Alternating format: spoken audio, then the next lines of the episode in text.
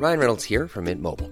With the price of just about everything going up during inflation, we thought we'd bring our prices down. So to help us, we brought in a reverse auctioneer, which is apparently a thing. Mint Mobile unlimited premium wireless. Ready to get 30, 30, bit to get 30, bit to get 20, 20, 20, bit to get 20, 20, bit to get 15, 15, 15, 15 just 15 bucks a month. So, Give it a try at mintmobile.com slash switch. $45 upfront for three months plus taxes and fees. Promo for new customers for limited time. Unlimited more than 40 gigabytes per month. Slows. Full terms at mintmobile.com. I'm Sandra, and I'm just the professional your small business was looking for. But you didn't hire me because you didn't use LinkedIn jobs. LinkedIn has professionals you can't find anywhere else, including those who aren't actively looking for a new job but might be open to the perfect role, like me. In a given month, over 70% of LinkedIn users don't visit other leading job sites. So if you're not looking on LinkedIn, you'll miss out on great candidates like Sandra. Start hiring professionals like a professional. Post your free job on linkedin.com/spoken today. 19h, c'est l'heure. Ravi de vous retrouver ce soir. Les mousquetaires sont en pleine forme. Ils ont beaucoup de choses à dire, mais j'ai aussi beaucoup de questions. Avant tout, Simon Guillain pour l'info. Bonsoir Simon. Bonsoir Christine et bonsoir à tous. La France refuse de soutenir les accusations de génocide contre le peuple palestinien à Gaza. Des accusations portées par l'Afrique du Sud contre Israël devant la Cour internationale de justice. Selon Paris, accuser l'État juif de génocide, c'est franchir un seuil moral. La neige fait déjà son retour sur une bonne partie du territoire, des chutes de neige abondantes accompagnées de pluies verglaçantes qui rendent déjà la circulation compliquée.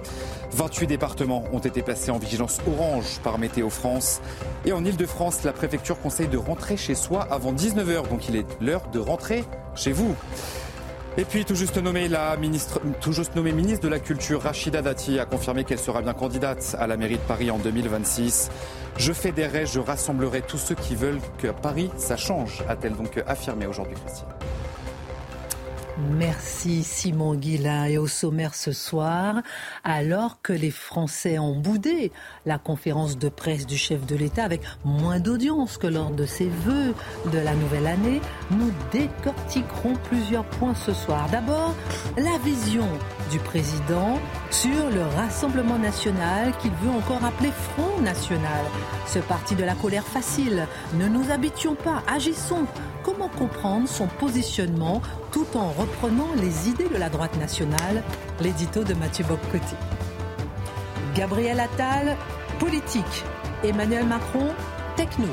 Certains observateurs arrivent à cette conclusion après la conférence de presse du président. Le chef de l'État a-t-il parlé à la place de son Premier ministre? Le chef de l'État a-t-il parlé pour faire oublier qu'il a été réélu en 2022 sur un programme de gauche? Le chef de l'État a-t-il réussi à persuader que le cap allait changer? En clair, Emmanuel Macron a-t-il parlé pour ne rien dire et pour ne rien faire? On se posera la question avec le décryptage de Guillaume Bigot. La Marseillaise, le théâtre, l'histoire de l'art, l'uniforme à l'école, les annonces du président reflètent, a priori, ce que veulent les Français selon les différents sondages en termes de culture. Peut-être la vieille France, peut-être la France vieux jeu, mais les Français veulent en effet le retour aux valeurs qui font la France. Seulement voilà, au-delà d'une belle intention, quel résultat possible avec une France qui n'est plus la France? Le regard de Marc Menon. Les émeutes ne sont pas liées à l'immigration, mais à la fin précoce des cours, notamment, selon Emmanuel Macron, à cause de la réforme du bac, à cause de l'oisiveté des jeunes. Ces jeunes qui n'avaient pas accès à la culture et au sport, ces jeunes qui ne partent pas en vacances non plus, qui se lançaient des défis par écran interposé. Quelle analyse du président de la République sur les émeutes est-elle perspicace ou au contraire est-il tombé dans une certaine culture de l'excuse, comme dénonce l'opposition? L'analyse de Charlotte Dornelas.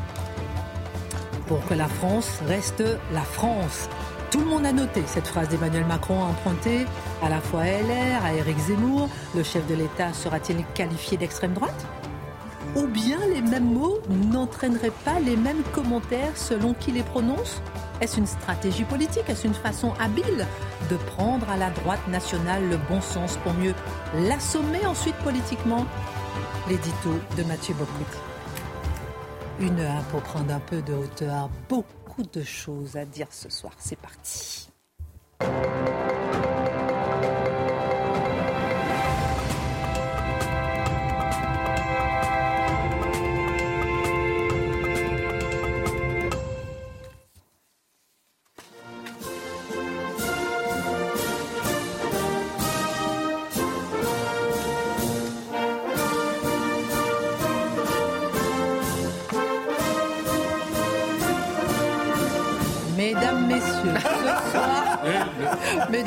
Messieurs, ce soir, à, partir de ce soir, apprenez à vos enfants la Marseillaise pour ceux qui ne la connaissent pas. Est-ce que tous vos enfants, la fille, qui connaissent bien la Marseillaise? Oui, je sais. Bien sûr.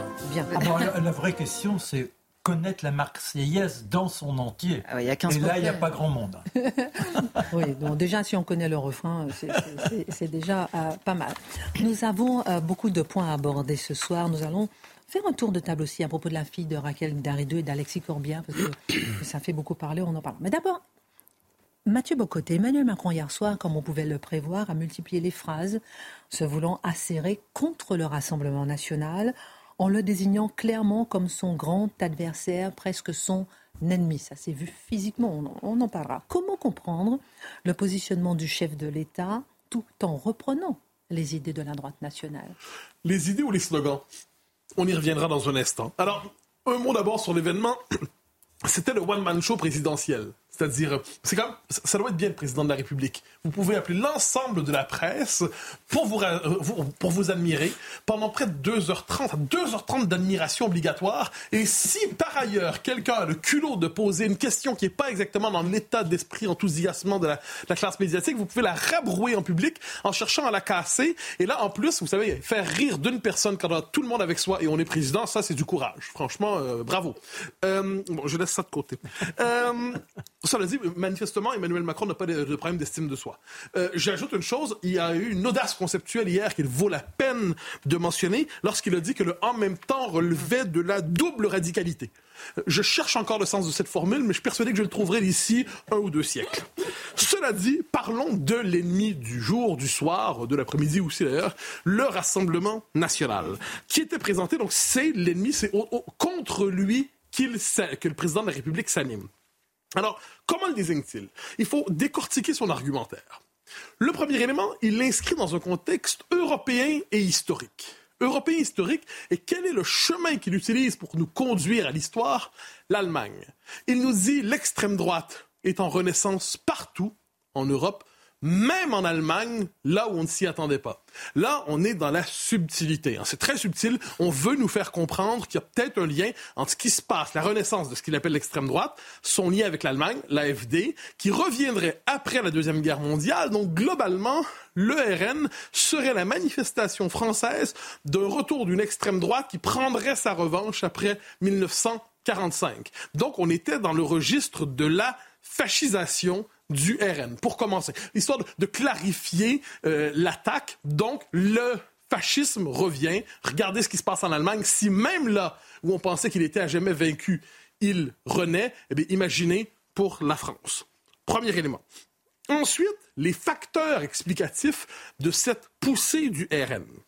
Le premier, c'est une forme de sociologie de gauche utilisée par le président de la République. Il dit c'est le chômage de masse le chômage de masse entraîne inévitablement une montée des partis protestataires, notamment du RN. Donc, c'est une explication socio-économique. Donc, ce n'est pas l'identitaire ou le culturel ou l'immigration qui est le déclencheur, ou le régalien ou la sécurité qui est le déclencheur du vote RN. Pas du tout. C'est la question économique. Donc, on comprend ici c'est un, type d'explication. En gros, si on crée des emplois, le RN va baisser. Autrement dit, le RN serait une protestation d'éclopés sociaux qui trouveraient dans le RN un gros bâton pour frapper sur des élites qu'elle n'aime plus. D'ailleurs, je reviendrai sur des élites euh, qui, euh, et le rapport au RN. Deuxième élément, l'immigration illégale. Et là, c'est intéressant. Emmanuel Macron prend la peine de dire l'immigration illégale favorise la montée du RN. Il ne dit pas l'immigration massive. Il ne dit pas l'immigration qui transforme la composition démographique du pays. Il ne dit pas l'immigration qui engendre de l'insécurité. D'ailleurs, il n'y a pas de lien entre l'immigration et l'insécurité. Il ne faut pas l'oublier. Ce qu'il nous dit notamment à propos des émeutes. Euh, je, laisse ce développement à Charlotte, mais je me contente de l'évoquer. Il nous dit il n'y a pas de lien entre l'immigration et les émeutes de juin. C'est un problème d'intégration, dit-il, de Français nés en France. Ah, la question c'est, mais qui s'intègre mal dans les circonstances? Est-ce que tous les Français nés en France s'intègrent mal ou est-ce que certains types de Français nés en France s'intègrent mal?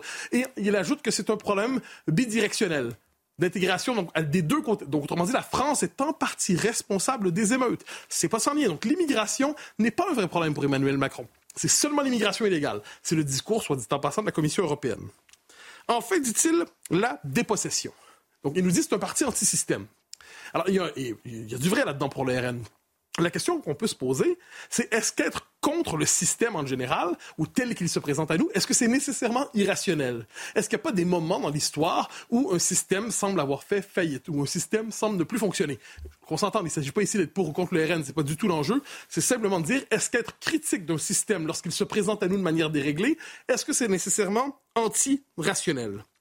Il ajoute un élément, il dit, euh, ah ouais, il évacue la possibilité que ce soit un vote d'adhésion. Hein. C'est-à-dire cette hypothèse incongrue, improbable, que des gens voteraient pour le RN ou pour tous les autres partis, soit dit en passant, parce qu'ils y adhèrent vraiment parce que globalement, ils se disent, bah, je suis plutôt d'accord avec l'idée que le droit national est plus important que le droit européen, euh, qu'il faut limiter l'immigration. L'idée d'un vote rationnel d'adhésion à un parti semble exclue pour le RN. Mais pas pour, la, pas pour Renaissance, cela dit, on se rassure, pas pour euh, les écolos, pas pour les socialistes, pas pour les, les LR, ça c'est un vote rationnel. Mais le RN est un vote sans moteur rationnel, gardons-le à l'esprit. Ensuite, il fait un truc intéressant, il nous dit que c'est le fruit d'un affaiblissement du débat collectif. Donc, je devine que si le débat collectif était plus vigoureux, le ne serait plus sur le marché. Il ajoute une chose. Il nous dit, en passant, depuis euh, six ans, en fait depuis qu'il est au pouvoir, nous avons euh, l'Europe a beaucoup avancé.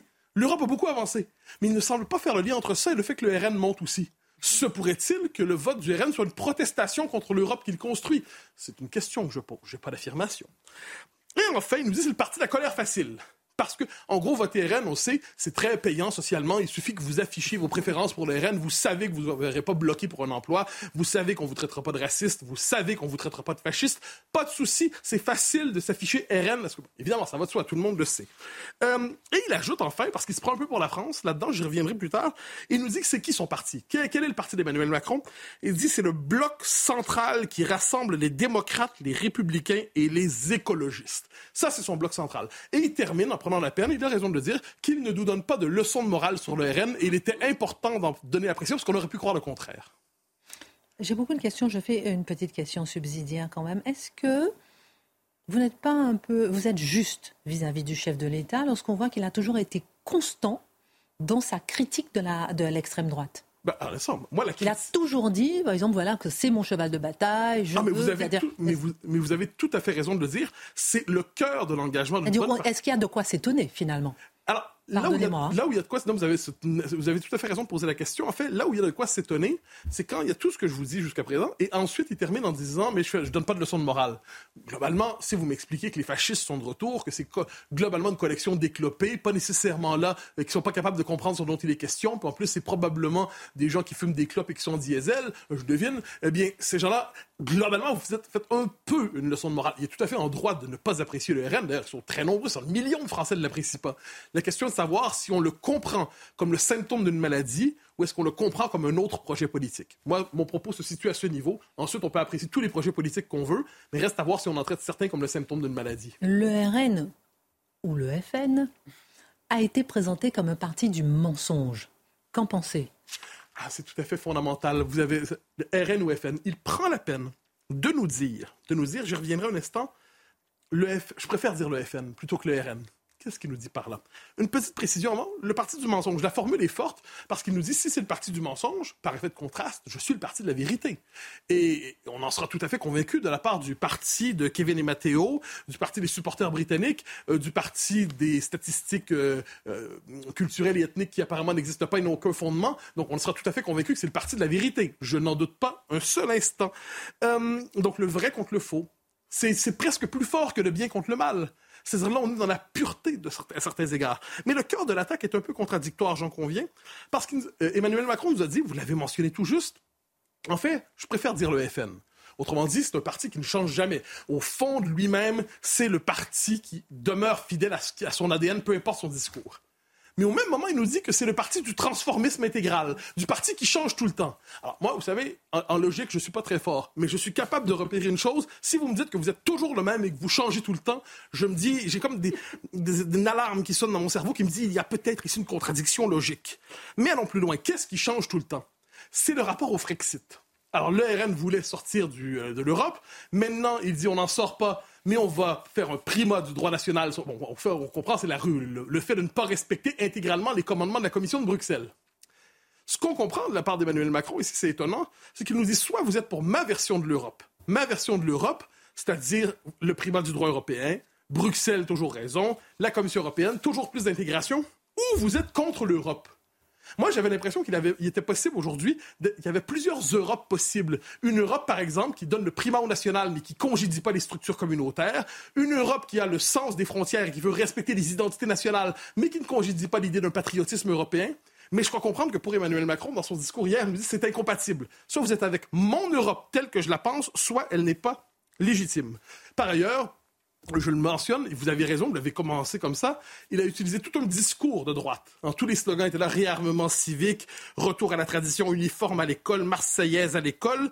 Euh, on se réjouira de savoir que l'identité française n'a jamais été aussi fortement revendiquée de la part d'un président qui a par ailleurs déjà contesté l'existence de la culture française. Mais je devine que ça, c'est une autre contradiction logique qui m'échappe. C'est peut-être en même temps qui est une double radicalité. On va revenir, on va revenir sur tout ça parce que honnêtement, je pensais que vous auriez été très content ce soir, mais je vous sens dans les starting blocks. Là, il a parlé d'uniforme, et comme vous dites, beaucoup de signes. Unique tenue unique. Tenue unique et politique de fertilité. Oui, la Marseillaise, enfin, je sais pas, la natalité. Charlotte, on s'était dit qu'il n'en aurait pas parlé. Mm. Il en a parlé. Vous devriez être souriant et je vous sens très critique ce soir. Dernière question, euh, Mathieu.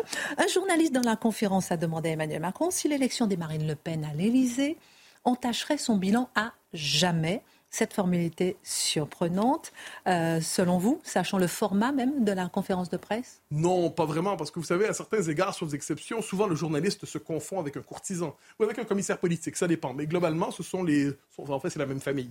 Et euh, il faut relativiser parce que, qu'est-ce que c'est une même caste qui se parlait hier? Politique et journaliste, journaliste et politique appartiennent au même monde, au même milieu, qui redoutent l'alternative qui représenterait l'émergence d'une autre classe politique. Donc pour moi, j'y reviens parce que pour moi, c'est la chose importante. L'élection éventuelle de Marine Le Pen à l'Élysée, c'est pas vu comme un autre projet politique que nous condamnons serait prendrait le pouvoir. Ça, c'est de la démocratie. C'est un projet politique qui nous souille et qui laisserait une tâche indélébile réussirait à s'imposer pour la France et qui gâcherait jamais. Emmanuel Macron serait finalement le dernier président avant le retour des fachos post-45 qui prendraient enfin leur revanche. C'est quelque peu étonnant, mais c'est un petit milieu qui confesse ses peurs ensemble. Vous savez, quand on, on pose une question comme ça, on ne se fait pas répondre par le président euh, que vous avez exposé votre vision. Mm. Ah, il a oublié, mais il ne peut pas le dire chaque fois. Hein. Et... Euh, Chose certaine, ça nous ramène au prochain clivage. Il nous l'a dit la dernière fois aux Européennes. C'était progressiste contre nationaliste. Aujourd'hui, c'est l'état de droit contre le retour de la bête, en quelque sorte. Démocrates, écologistes et républicains, le bloc central sont partis contre, de l'autre côté, le parti du mensonge. Cela promet un affrontement apaisé. Merci à Mathieu Bocoté. Slogan utilisé par Eric Ciotti, slogan utilisé par Eric Zemmour, slogan utilisé par le Rassemblement national en 2018, slogan utilisé par les Républicains en 2018, par Emmanuel Macron aussi. Écoutez. Oui. Peuple de France, j'ai besoin de vous. Il nous reste, il nous reste 28 jours. 28 jours pour le retour de la sécurité, 28 jours pour la reconquête de notre souveraineté, 28 jours pour gagner, 28 jours pour que la France reste la France. Pour que la France reste la France. C'est Emmanuel Macron qui a prononcé ces propos et ça sera l'objet de votre seconde euh, chronique dans un instant. Les Français ont un peu boudé le chef de l'État. Je disais juste avant de vous donner la parole, un peu les chiffres quand même, puisque euh, il y avait euh, combien de téléspectateurs? 8,7 millions de Français, soit 41,6% du public qui était rassemblé. sur TF1, 4 millions, sur France 2, 3 millions 2, sur CNews, explosion des chiffres. En tout cas, surtout pour dire que ce sont des chiffres qui sont quand même en deçà des vœux du chef de l'État le 31 décembre, par exemple. Donc les Français ont quand même boudé euh, la conférence du chef de l'État. Question euh, pour vous, euh, Guillaume Bigot. Est-ce que cette conférence de presse n'était peut-être pas trop attendue? Parce que le paradoxe, c'est quand même que c'était à 20h15, on en parlait avec Marc Menant cet après-midi dans le bureau, à une heure de grande écoute, et justement pour moins d'écoute. Oui, il y a ce côté-là, quand on attend trop quelque chose, on peut être que déçu. Quand on vous raconte que le film est extraordinaire et que finalement il n'est pas à la hauteur de vos attentes, vous êtes déçu. Mais là, je crois que c'était surtout attendu par le président de la République hein, et par son entourage. Parce que, bon, c'est vrai, il y avait un remaniement euh, et peut-être qu'on était tous un peu curieux de savoir comment le président de la République allait justifier ce remaniement. Mais enfin, le suspense n'était pas intenable non plus. donc, en réalité, ça a été effectivement très, très survendu. Euh, cette, cette communication. Lors des vœux, il a parlé d'un rendez-vous avec la nation, euh, ni plus ni moins. Ensuite, on nous a expliqué que les conférences de presse, c'est quand même assez rare chez le président de la République et que ça allait être cette fois-ci, ça va être une conférence de, la, de presse gaulienne qui rappelait les grandes heures euh, des débuts de la Ve République. Et je ne sais pas ce qu'il y avait vraiment de très gaulien, si ce n'est un peu le côté ORTF, effectivement. C'était un peu voilà, on avait le choix entre le président de la République ou le président de la République ou le président de la République. Enfin, huit chaînes de télévision, euh, plus les radios. Bon, voilà. Euh, ensuite, il y avait quelque chose, si vous voulez, de... On dire, on nous a dit, oui, attention, il va y avoir des surprises, euh, des ruptures, des annonces très fortes. Peut-être un référendum, on ne sait pas, un référendum, etc. Donc, effectivement, il y a eu une énorme, finalement, déception. Elle est assez compréhensible.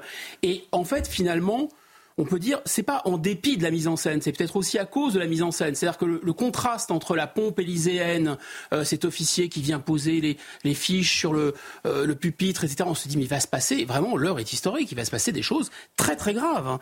Bon, et en effet, il s'est pas passé grand-chose, c'est pas dit grand-chose, on va y venir, mais et c'est pour ça qu'à la fois, il y a eu beaucoup moins de téléspectateurs. comparons par exemple le 17 avril 2023 il y a, là, il y a eu 15 millions de téléspectateurs qui ont. C'était une seule chaîne de télévision. Hein, c'était France 2, c'était le 20h, c'était Anne-Sophie Lapix qui interroge Emmanuel Macron. Sauf que la différence, c'est que les Français attendaient. Euh, ils étaient concernés par cette réforme des retraites. Ils attendaient. Là, c'est un remaniement, ce est jeu de chaise musicale à l'intérieur de la Macronie. Bon, voilà, je suis pas sûr que ça passionnait les Français. Alors pourquoi cela n'a pas imprimé? Selon vous, finalement Ça n'a pas imprimé. Déjà, les premiers sondages disent que 51% des Français n'ont pas été convaincus. C'est quand même, c'est même beaucoup. Euh, voilà, peut-être. Alors, à mon avis, il y a deux raisons. On va essayer de, les, expliquer, mais ça, ces deux raisons, elles sont résumées par une expression anglaise qui est marrante qui dit more is less, c'est-à-dire quand on en fait trop, euh, on en fait moins finalement. Moi, je pense que la parole du président de la République, elle était déjà désacralisée et démonétisée bien avant cette conférence de presse. Et que cette conférence de presse pouvait d'une certaine façon pas y changer grand-chose. Le président de la République, en arrivant à l'Élysée, premier quinquennat 2017, il va théoriser le président de la parole rare. Parce qu'il a vu ce que ça donnait de parler à tort et à travers euh, le verbe intempestif sous François Hollande. Il a théorisé ça. Je me souviens encore de Christophe Castaner, son porte-parole, qui avait dit Mais le président, il faut vous habituer, parlera peu, parce qu'en fait, il a décidé d'être un acteur et pas un commentateur. Ça fait référence à une analyse psychologique très fine. Bon, on sait que plus on parle et moins on fait, mais très fine, détaillée par le général de Gaulle dans ses écrits, notamment Le fil de l'épée, où il dit parler, c'est délayer sa pensée. Parler, c'est épancher son ardeur. Parler, c'est exprimer son angoisse. Et donc, la formule clé, c'est rien ne rehausse mieux l'autorité que le silence. Et donc, quand on parle à tort et à travers, évidemment, c'est d'une certaine façon, on fait savoir à ses interlocuteurs qu'on n'agit pas, qu'on agit peu.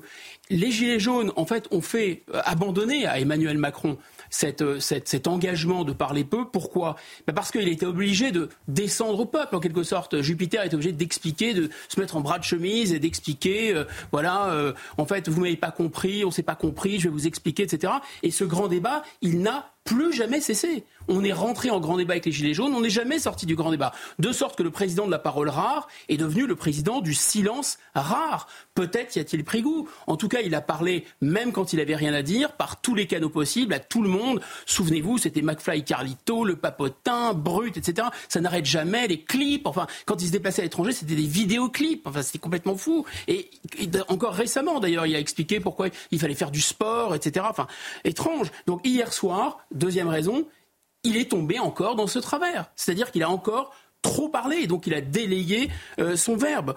2h15. Il y a même un personnel de l'Élysée qui a été obligé de lui dire, Monsieur le Président, euh, là je crois qu'on a terminé. Il dit, encore une question, encore une question. Et ensuite, même certains de ces ministres, on voyait la caméra, ils n'avaient pas l'air d'être, euh, à un moment, ils avaient l'air de, voir, de décrocher un peu. Pourquoi? Parce qu'il a parlé trop longtemps.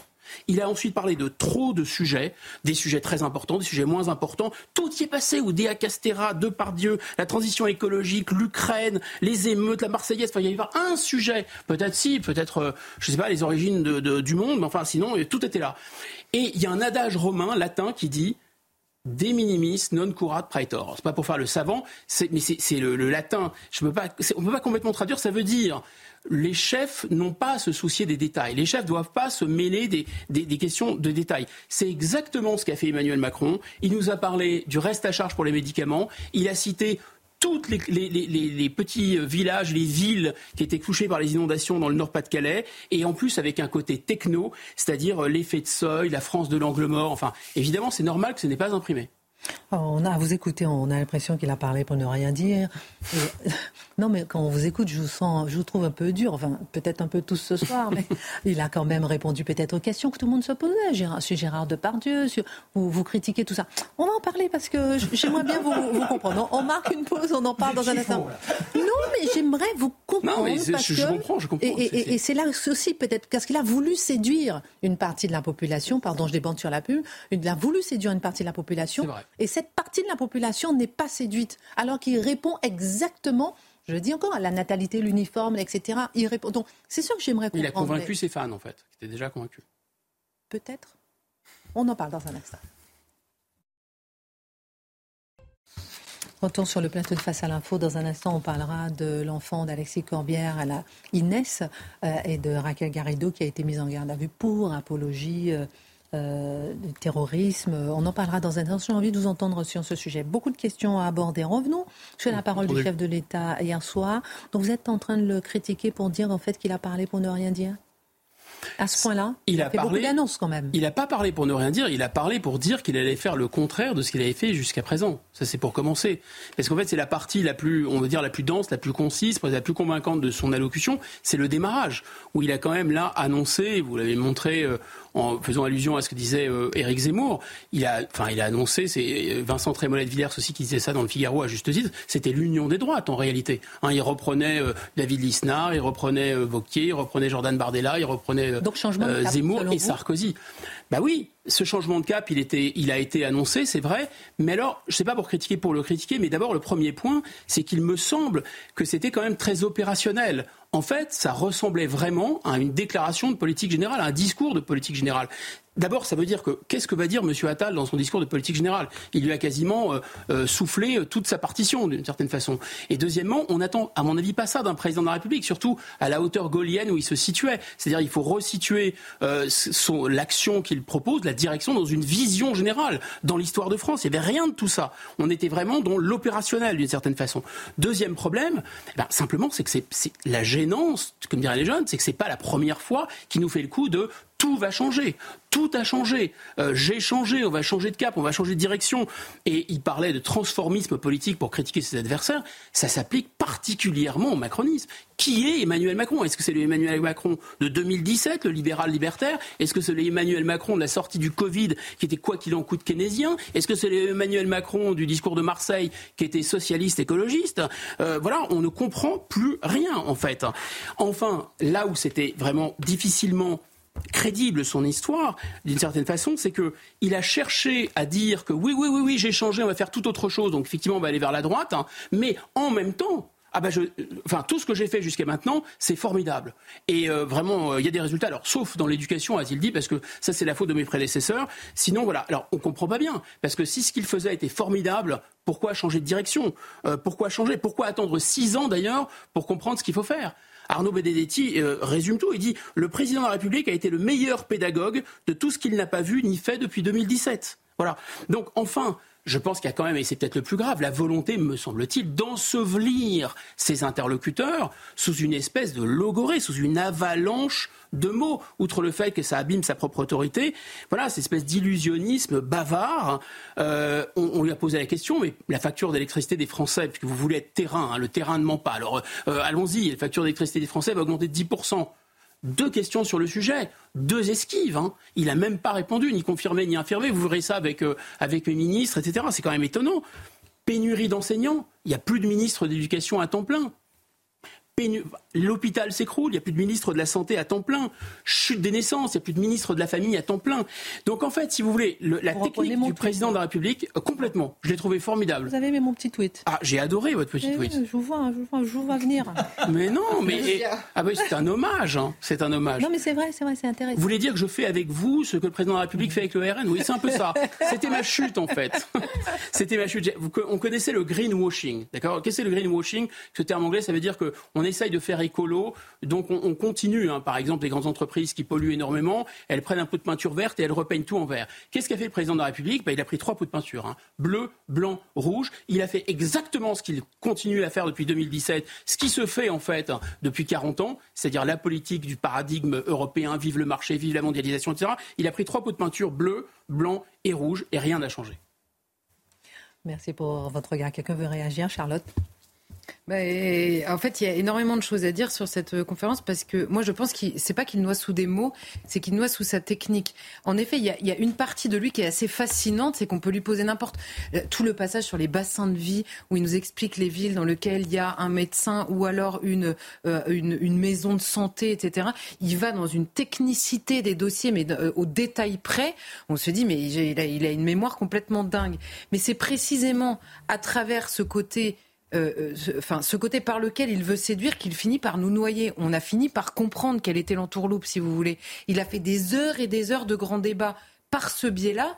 Et à la fin de la conférence, franchement, au bout des deux heures et demie, en ayant écouté toutes les questions, Qu'est-ce qu'il faut retenir? On ne sait pas très bien. Où est-ce qu'il y a eu de véritables annonces? On ne sait pas très bien non plus. Donc il a fini par nous noyer euh, en voulant nous séduire finalement. Et c'est vrai que cette technique, elle est très éculée chez le président de la République. Ce que dit Charlotte est très juste. Et ça fait allusion aussi à ce que je rappelais sur les latins, c'est-à-dire l'autorité et, et un chef, on lui demande de voir les choses en grand et de se soucier de l'essentiel. Et là, il se noie dans les tailles. C'est le niveau de directeur de cabinet. C'est comme s'il y avait 10, 10, directeurs de 10 ministères de cabinet dans sa tête. Et le deuxième point, c'est que le système ne tient, le paradigme de la mondialisation et de l'Europe ne tient que parce qu'il il joue la carte de la de top crédibilité, si vous voulez, de la, de, la, de la crédibilité technique ou de la technicité.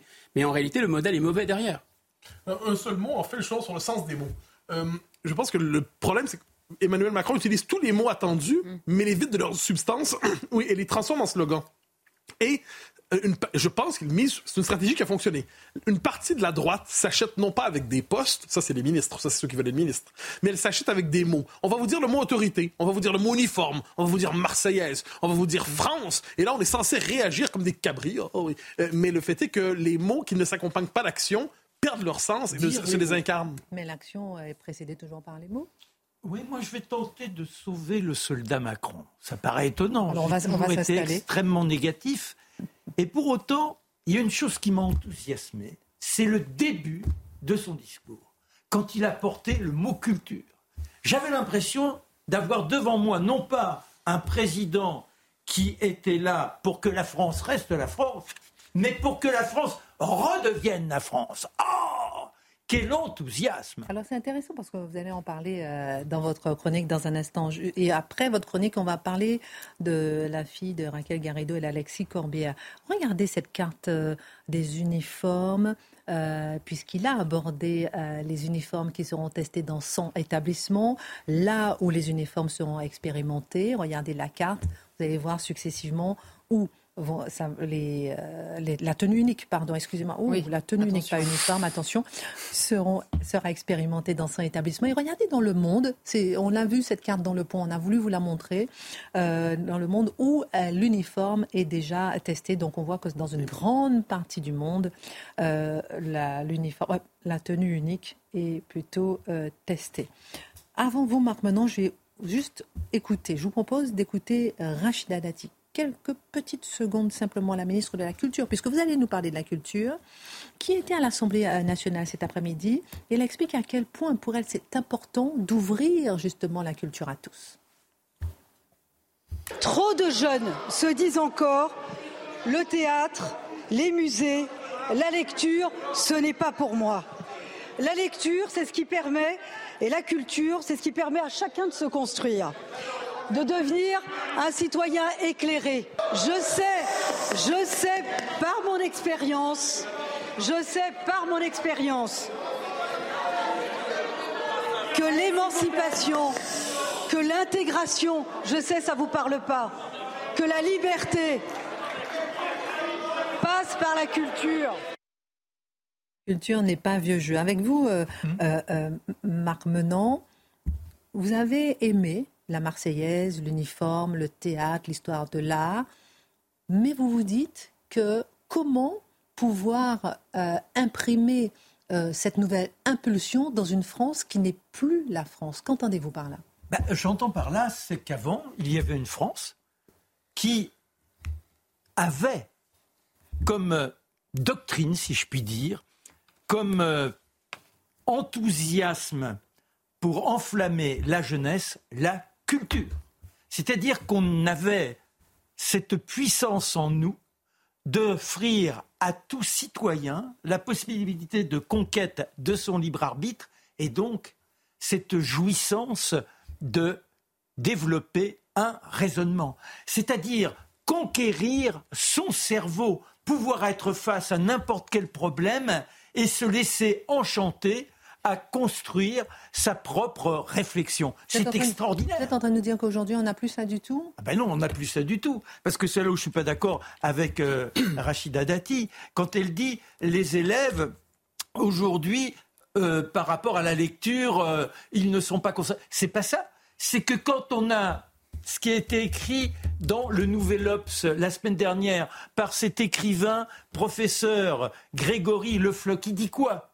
Il dit que quand on a la culture, avec des élèves qui apparemment sont plutôt bien séants, qui ont envie d'écouter, si vous leur montrez une toile un peu dénudée, on se masque le visage. Il racontait que les invitant à aller à l'Institut du monde arabe, que se passait-il? Oh, ils venaient tous joyeux et puis après, on avait une conversation qui n'en finissait pas. Et ensuite, il dit, deuxième visite, dans cet enthousiasme de la conquête culturelle, on va aller au musée d'Orsay. Alors les gamins, ils regardent, on avec des terminales, ils regardent musée d'Orsay. Et quand ils ont vu les horreurs du musée d'Orsay, cette indécence, avec toutes ces statues où l'homme existe dans sa splendeur, il n'était que deux à se présenter. À la nudité des voilà, à la nudité.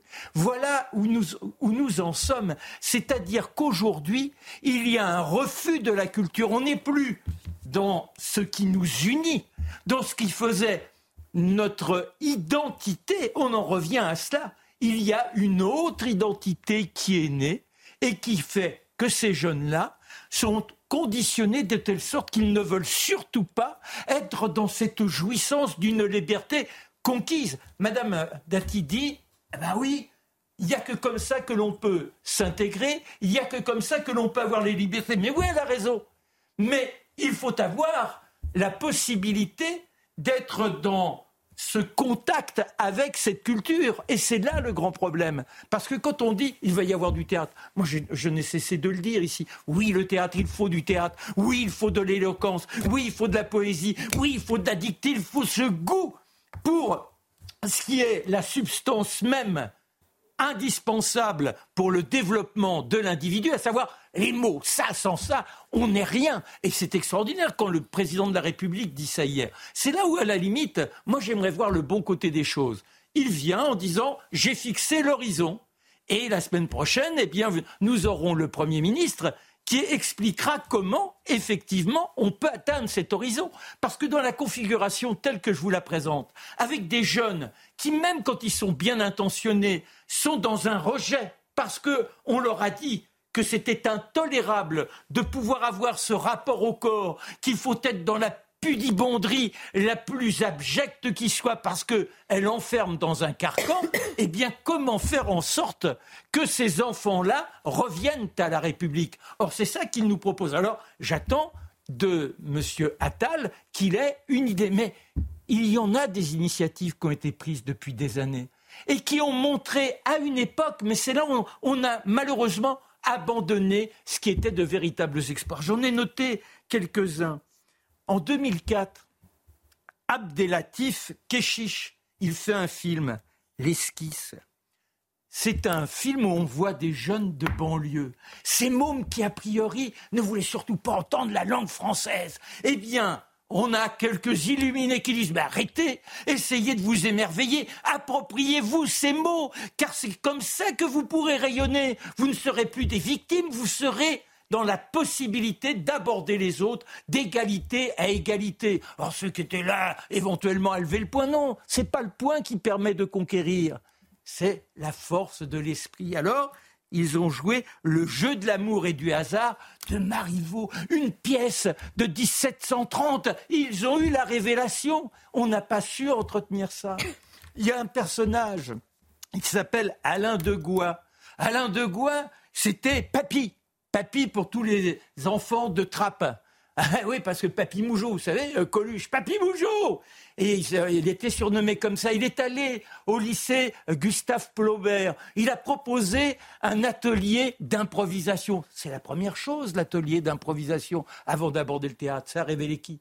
Ça a révélé Jamel Debbouze ça a révélé euh, Omar Sy et bien d'autres. Ça montre que ces gamins, si vous les sortez de ce carton dans lequel, malheureusement, ils essaient de trouver une identité fallacieuse, eh bien, ils peuvent connaître la révélation. Il y a un avocat Bertrand Perrier, j'avais reçu ici sur CNews, et alors avec Eloquentia. Eloquentia, c'est l'éloquence, toujours les mots. Il dit, c'est le samedi matin, au bout de la ligne 13, ça dure quatre mois, c'est pas payé. Si on le fait, c'est qu'on y croit. Eh bien, c'est grâce à ça que des mômes qui étaient empêtrés dans les mots se sont mis à devenir des personnages qui avaient ce rayonnement de l'esprit. Oui, il y a la possibilité d'offrir ça à la jeunesse. Et c'est ça, moi, que j'ai voulu retenir du discours du président de la République hier. Maintenant, ce qui compte, c'est qu'il y ait une cohésion entre le ministère de l'Éducation et le sport. Ça, ce sont les Grecs qui nous l'ont appris. Il ne peut pas y avoir l'un sans l'autre. Un corps sain dans un esprit sain.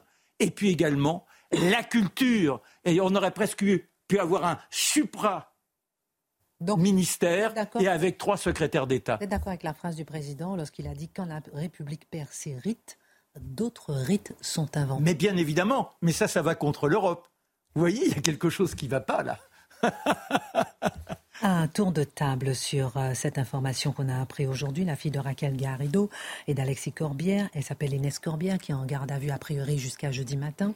La jeune femme de 22 ans a été arrêtée euh, ce matin pour des messages diffusés sur X en octobre pour une vidéo dans laquelle elle se revendique antisémite. En fait, la vidéo date du 14 novembre dernier a priori où elle dit face caméra, je suis antisémite, je m'en bats pardon, j'assume. Euh, et donc pendant un débat avec euh, des camarades sur le conflit israélo-palestinien. Ça fait beaucoup réagir à Mathieu Bocoté. Pourquoi? Bah, euh, quelqu'un qui revendique son antisémitisme et qui par ailleurs euh, enfant d'élu de la République, il y a quelque chose de peu étonnant là-dedans. Euh, moi, je, confesse, j'aime rarement accabler des parents pour... en fait, je, suis simplement triste pour les parents qui voient leur, leur fille dans une telle situation. Ils ont probablement honte d'elle en ce moment. Ils en sont malheureux et probablement sont-ils d'autant plus malheureux que certains dans leur parti doivent la féliciter pour ce qu'elle a dit.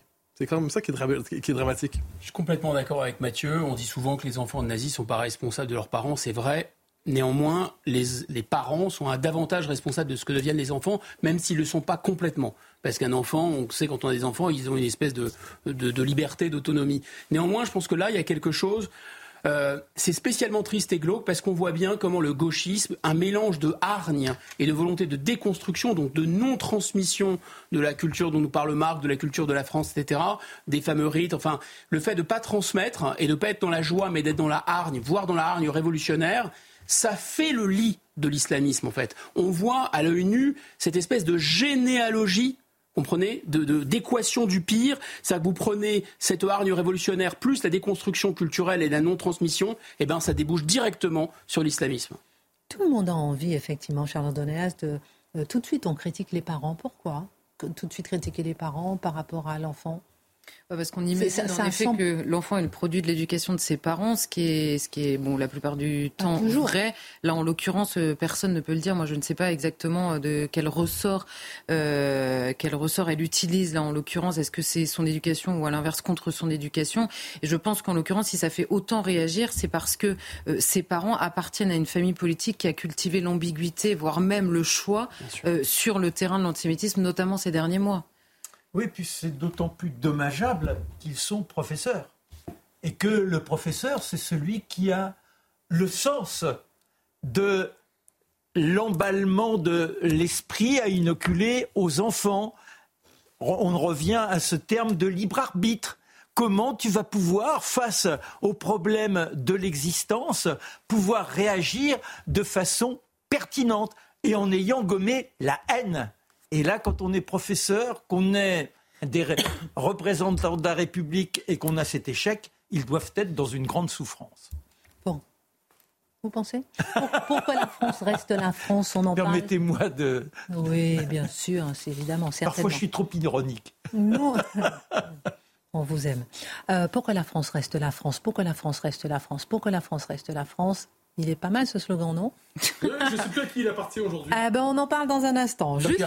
Juste, avant, Charlotte Dornelas, avant d'analyser les mots euh, du président de la République sur les émeutes euh, de juin dernier après la mort de, de, de Naël, avec vous, on va aborder d'abord la question de l'accès des enfants aux écrans. Plusieurs décisions, on en parle souvent dans Face à l'info. Donc Plusieurs décisions sur ce sujet vous ont-elles satisfaites? De quoi s'agit-il?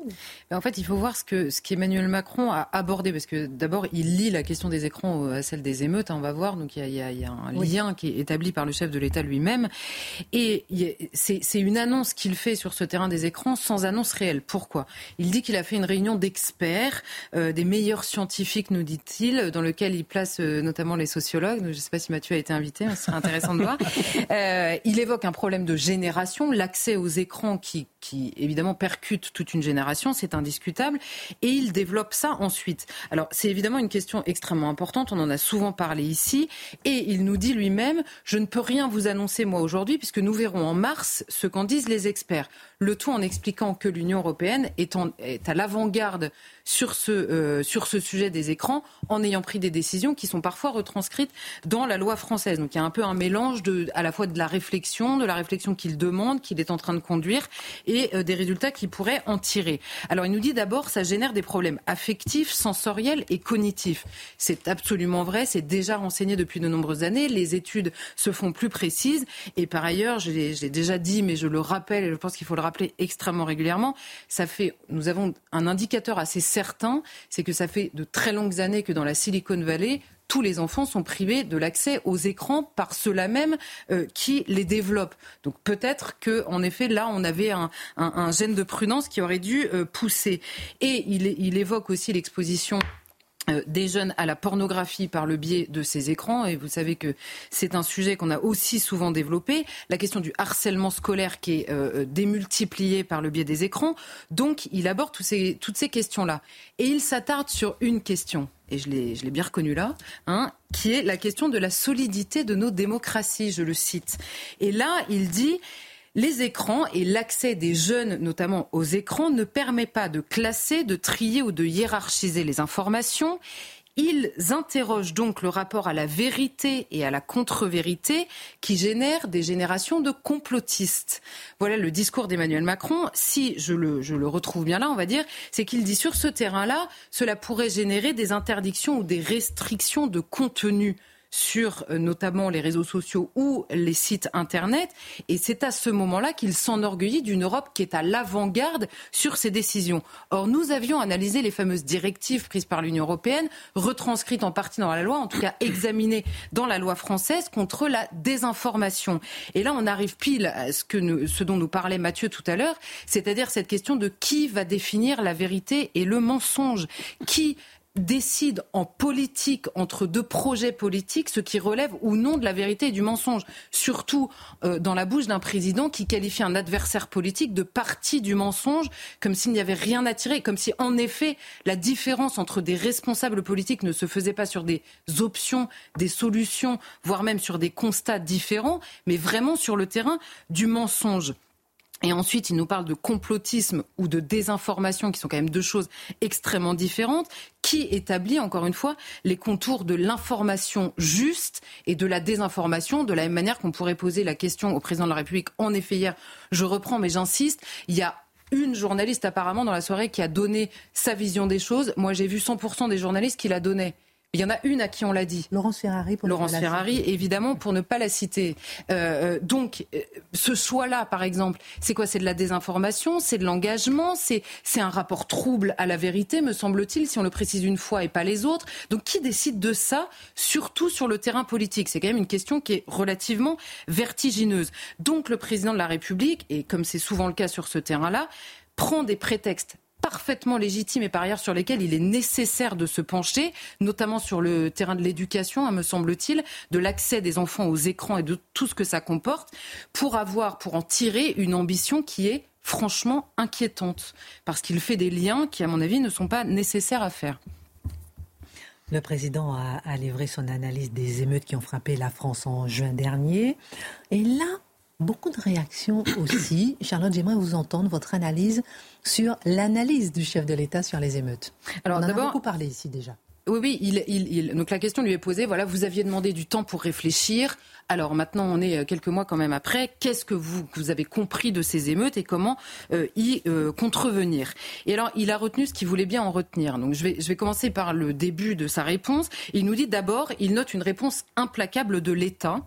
Alors c'est vrai, on a eu une circulaire de politique pénale qui était extrêmement ferme, une surmobilisation de la justice, des déferments, des comparutions immédiates, même avec casier judiciaire, c'est-à-dire tout ce que la justice ne fait pas ou ne peut pas faire, soit par décision de politique pénale qui n'existe pas, soit par manque de moyens euh, euh, humains tout simplement pour exercer cette justice. Et on a vu des chiffres et des taux à la fois de présentation devant les tribunaux, de condamnation et de condamnation à de la prison ferme qui n'existent pas le reste du temps. Donc finalement, on a un système qui, à ce moment-là, nous a expliqué qu'il faut frapper vite, fort et la première fois si possible pour éviter que ça se reproduise c'est intéressant. Ce serait bien que ça devienne précisément le système. C'est possible. Mais ça n'est pas en cours. Exactement, c'est possible. Mais en l'occurrence, c'est pas cette réforme-là qui est appliquée tous les jours. Ensuite, Emmanuel Macron nous dit, je le cite, on a tout de suite voulu dire que c'était un problème d'immigration. Alors moi, cette phrase m'a étonné parce que qui est ce on? Qui est ce on qui est on a tout de suite voulu dire c'est un problème d'immigration. Ces ministres en l'occurrence et notamment ces ministres concernés nous ont précisément ont précisément trouvé des trésors d'ingéniosité pour nous expliquer le contraire immédiatement. Donc qui est ce on encore une fois? Je ne sais pas. Dans le débat public, plusieurs sons de cloche sont apparus. On avait des gens qui en effet pointaient ce problème-là. Il y en a beaucoup d'autres qui disaient le contraire. Mais simplement puisque Emmanuel Macron nous parle souvent des experts, les experts, les seuls qui ont abordé cette question-là, c'est la préfecture de police de Paris dans un rapport rapport de l'inspection générale de l'administration et de la justice. Et que nous disent-ils? La grande majorité des émeutiers interpellés sont des jeunes de nationalité française originaires de l'immigration, deuxième ou troisième génération, principalement du Maghreb ou d'Afrique subsaharienne. Et ce qui est étonnant dans la bouche d'Emmanuel Macron, c'est que de l'inspection générale de l'administration. C'est ça. Et ce qui est étonnant, c'est que donc euh, euh, Emmanuel Macron nous dit bah non, en fait, c'est pas un problème d'immigration, et il nous dit exactement la même chose que ce rapport deux minutes plus tard dans la même phrase. Et là, il dit qu'il y a un problème d'intégration derrière. Oui, pas besoin des émeutes pour le savoir. Donc il le sait déjà depuis longtemps, on n'a pas attendu les émeutes. Le même président qui nous disait mais qui pouvait prévoir ces émeutes? Donc on, finit par s'y perdre vraiment. Et évidemment, la question se pose, Mathieu l'a posée tout à l'heure, je pense qu'elle est venue à la tête de beaucoup de gens hier. De quel problème d'intégration parle-t-il ici sur la question des émeutes? Qui a un problème d'intégration? Qui, quand on dit c'est pas un problème d'immigration mais d'intégration parce qu'ils étaient nés en France, il évoque évidemment la question de l'intégration à la France de personnes qui sont originaires par leurs parents, leurs grands-parents, voire leurs arrière-grands-parents, c'est-à-dire de deuxième ou de troisième génération d'immigration. Mais Emmanuel Macron, dans le Figaro Magazine, en août, avait déjà dit la même chose, il avait même été plus loin, je le cite. Il disait il ne faut pas confondre immigration et intégration. Nous avons clairement un problème d'intégration en France. Et il dit ces émeutes ne sont pas un sujet d'immigration actuelle. Donc en fait, l'intégration, nous explique-t-il à ce moment-là, et il nous dit par ailleurs, ils sont tous nés en France à l'époque, mais après, je le cite, un après, virgule, on n'a pas de statistiques ethniques dans notre pays. Donc là, au mois d'août, il fait un constat qui est plus précis finalement qu'après avoir encore plus réfléchi aujourd'hui. Bon, et il nous dit quoi? C'est pas l'immigration actuelle, c'est-à-dire c'est l'immigration d'hier avec lequel nous avons un problème d'intégration. Alors, de ce constat-là, l'élémentaire prudence appelle à stopper immédiatement toute nouvelle entrée pour traiter précisément l'immigration d'hier avec lequel nous avons des problèmes d'intégration. Et que nous dit Emmanuel Macron dans le même entretien au mois d'août déjà, et ce qu'il redit en permanence, que la France a toujours été une terre d'accueil et qu'elle continuera. Là, il y a une inconséquence qui est quand même absolument dramatique. Et alors, qui est responsable de ce manque d'intégration? Les deux, nous dit-il, les deux côtés, Mathieu le rappelait aussi, les deux côtés. Donc, les deux côtés, on se dit la France et puis les émeutiers. Et là, il nous dit les deux côtés, nous, à cause de trop d'assignations à résidence, et nous encore, parce que nous n'avons pas été assez rigoureux. En fait, des deux côtés, mais surtout du côté de la France. En réalité, parce que c'est pas qu'ils n'ont pas voulu se conformer à ce qu'est la France, c'est que nous n'avons pas été assez rigoureux. C'est vrai dans une certaine mesure, mais là, il faut en tirer les conséquences de manière assez urgente. Et là, encore une fois, il nous dit assignation et résidence. Alors on se dit, de quelle assignation à résidence parle-t-il? Parce que le même président nous dit, ça n'est pas euh, il n'y a, pas de rapport avec l'immigration parce que ça concernait 500 villes dont la moitié seulement a une politique de la ville. Alors merci pour cet aveu, la politique de la ville sert à intégrer l'immigration et par ailleurs nous avons un gros problème d'intégration. Peut-être faudrait-il se poser la question de la politique de la ville dans la foulée. Donc merci pour ce, constat extrêmement clair.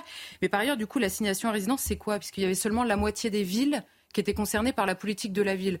Donc c'est la ghettoisation dans la politique de la ville, mais du coup l'autre moitié, on l'explique comment? Ou alors c'est pas, c'est une assignation à résidence euh, euh, socio-économique, mais alors pourquoi il y a certaines parties du pays qui ne sont pas du tout, qui n'ont pas participé à ces émeutes? Donc voilà pour la question défensive, on va dire, d'Emmanuel Macron. Voilà ce que n'étaient pas ces émeutes de manière certaine. Mais alors comment Emmanuel Macron explique ces émeutes après avoir comme vous l'avez dit, pris le temps de la réflexion? Alors c'est aussi évident que ça n'a aucun lien avec l'immigration. C'est évident, il y a plusieurs facteurs. Bon, il a, il a, tort, il a raison pardon, de dire qu'il y a plusieurs facteurs. Un, la réforme du brevet et du bac. alors ça, ça va faire plaisir à Jean-Michel Blanquer, j'imagine. Euh, et l'oisiveté qui en écoule, il dit qu'il n'était plus à l'école parce que la réforme a fait qu'il n'était plus à l'école. Il dit l'oisiveté est mère de tous les vices, euh, ce en quoi il n'a pas tort non plus, mais on comprend que c'est une composante euh, probablement anecdotique. Je note que de la même génération qui a subi cette réforme du bac et du brevet, on n'a pas par exemple, les amis de Thomas qui, eux, n'ont pas fait d'émeute. Donc comment on explique la différence? C'est peut-être une question qu'il faudra poser, qu'a posé la maire de Romans-sur-Isère. Ensuite, il nous dit qu'ils n'ont pas accès aux vacances, au sport et à la culture. Alors ces arguments, ça s'appelle stricto sensu de la discrimination anti-pauvre. Hein. C'est-à-dire que tous les gens qui ne partent pas en vacances ne ressentent pas le besoin de brûler des voitures euh, à la première occasion. Les écrans qui auraient joué un rôle majeur, donc on vient d'en parler, là encore une fois, les écrans concernent toute une génération, voire plusieurs générations toutes ces générations n'ont pas collectivement participé aux émeutes.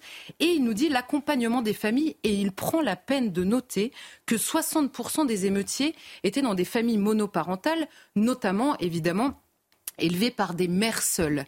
Et là, je note que s'il est possible politiquement d'analyser cette donnée qui est en effet euh, intéressante à analyser, sans que quiconque hurle à la discrimination, il devrait être euh, possible pardon, de prendre toutes les dimensions de ce que l'on observe. Par exemple, que l'immense majorité, encore plus que les familles monoparentales, sont issues de l'immigration sans que personne ne se mette à hurler. Mais Emmanuel Macron a résumé les choses. Il y a son analyse qui est la bonne six mois après et les autres ont, je cite, tout faux. Merci euh, beaucoup, euh, Charlotte Dornelas. Pour que la France reste la France. Deux minutes. Alors, à l'origine, tract des Républicains en 2018, scandaleux, odieux, condamnable. Ciotti, Zemmour 2021-2022, scandaleux, inacceptable, condamnable. Hier, formidable, très bien, ça va de soi.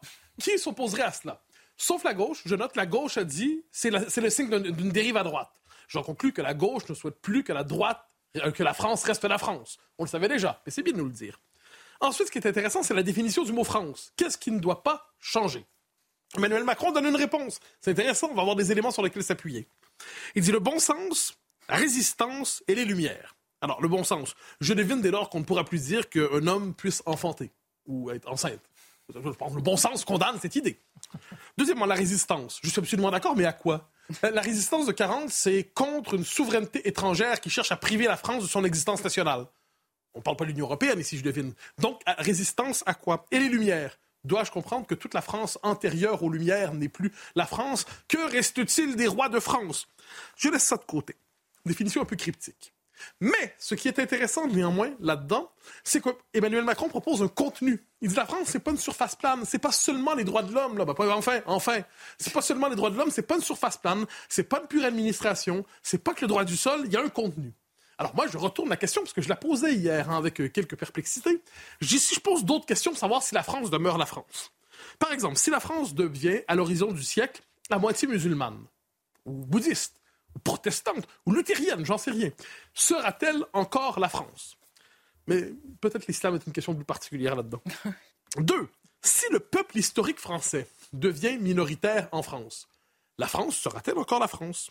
Si dans cet état d'esprit, on nous dit que pour de bon, le couscous est le plat préféré des Français plutôt que la blanquette de veau. Ah, c'est une, incarnation culturelle. La France sera-t-elle encore la France? Et si dans cet état d'esprit, pour toujours, le 9-3 devient non plus l'exception et la norme, est-ce que la France sera encore la France? Ce dont je me réjouis ici, c'est qu'Emmanuel Macron nous dit la France, c'est un contenu. Je ne suis pas certain d'être d'accord avec la définition du contenu qu'il nous propose, mais ce qui est certain, c'est qu'on ne pourra plus se contenter d'en faire une surface vide. Et j'aimerais qu'on lui pose, la prochaine conférence de presse, en 2047, j'aimerais qu'on lui pose la question, les questions que je viens de lui poser, notamment celles sur la question de l'islam et de la religion et de l'évolution du peuple historique français. Ça doit vouloir dire quelque chose. Il a fait aussi l'éloge de la République. Ah, la République. À sa sauce. Ah, c'est un... Oui, c'est un beau passage, hein, parce qu'il nous explique que l'école et la famille doivent fabriquer des républicains. Oui. Alors, donc, on conscrit la famille fabriquer des républicains. C'est intéressant. Euh, mais qu'est-ce qu'il entend par république? Et là, c'est mon problème. Est-ce qu'il entend par là la possibilité de construire une citoyenneté où on transcende ses appartenances communautaires pour adhérer directement à la nation? Ou est-ce qu'on adhère à une citoyenneté sur le mode de la célébration de la diversité en toutes circonstances? Il nous dit la République. Est-ce que ça veut dire on les éduque à la souveraineté populaire, à la souveraineté nationale Traditionnellement, c'était ça la République.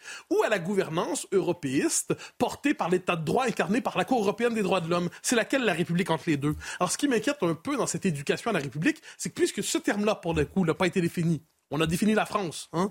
bon sens, résistance, lumière, mais on n'a pas défini la République. Je redoute que ce soit un terme qui serve à nous fourguer une marchandise idéologique, je ne sais laquelle, mais pour l'essentiel, ce sera mon mot de conclusion. Hier, c'était une formidable conférence de presse qui n'était en fait qu'une pluie de mots. Merci à tous. L'heure des pros avec Pascal Pro. À demain.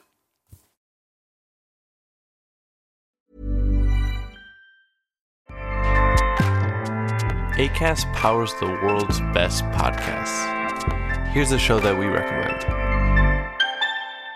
Hi, I'm Jesse Cruikshank. Jesse Cruikshank. I host the number one comedy podcast called Phone a Friend. Girl, let's phone a friend. Not only do I break down the biggest stories in pop culture with guests like Dan Levy and members of InSync, I do it with my own personal boy band singing jingles throughout. Because it's my show. It's your show, girl. New episodes of Phone a Friend. Yeah. Drop Thursdays wherever you get your podcasts. So work it, girl. Yeah, work it. Okay, that's enough. ACAST helps creators launch, grow, and monetize their podcasts everywhere. ACAST.com.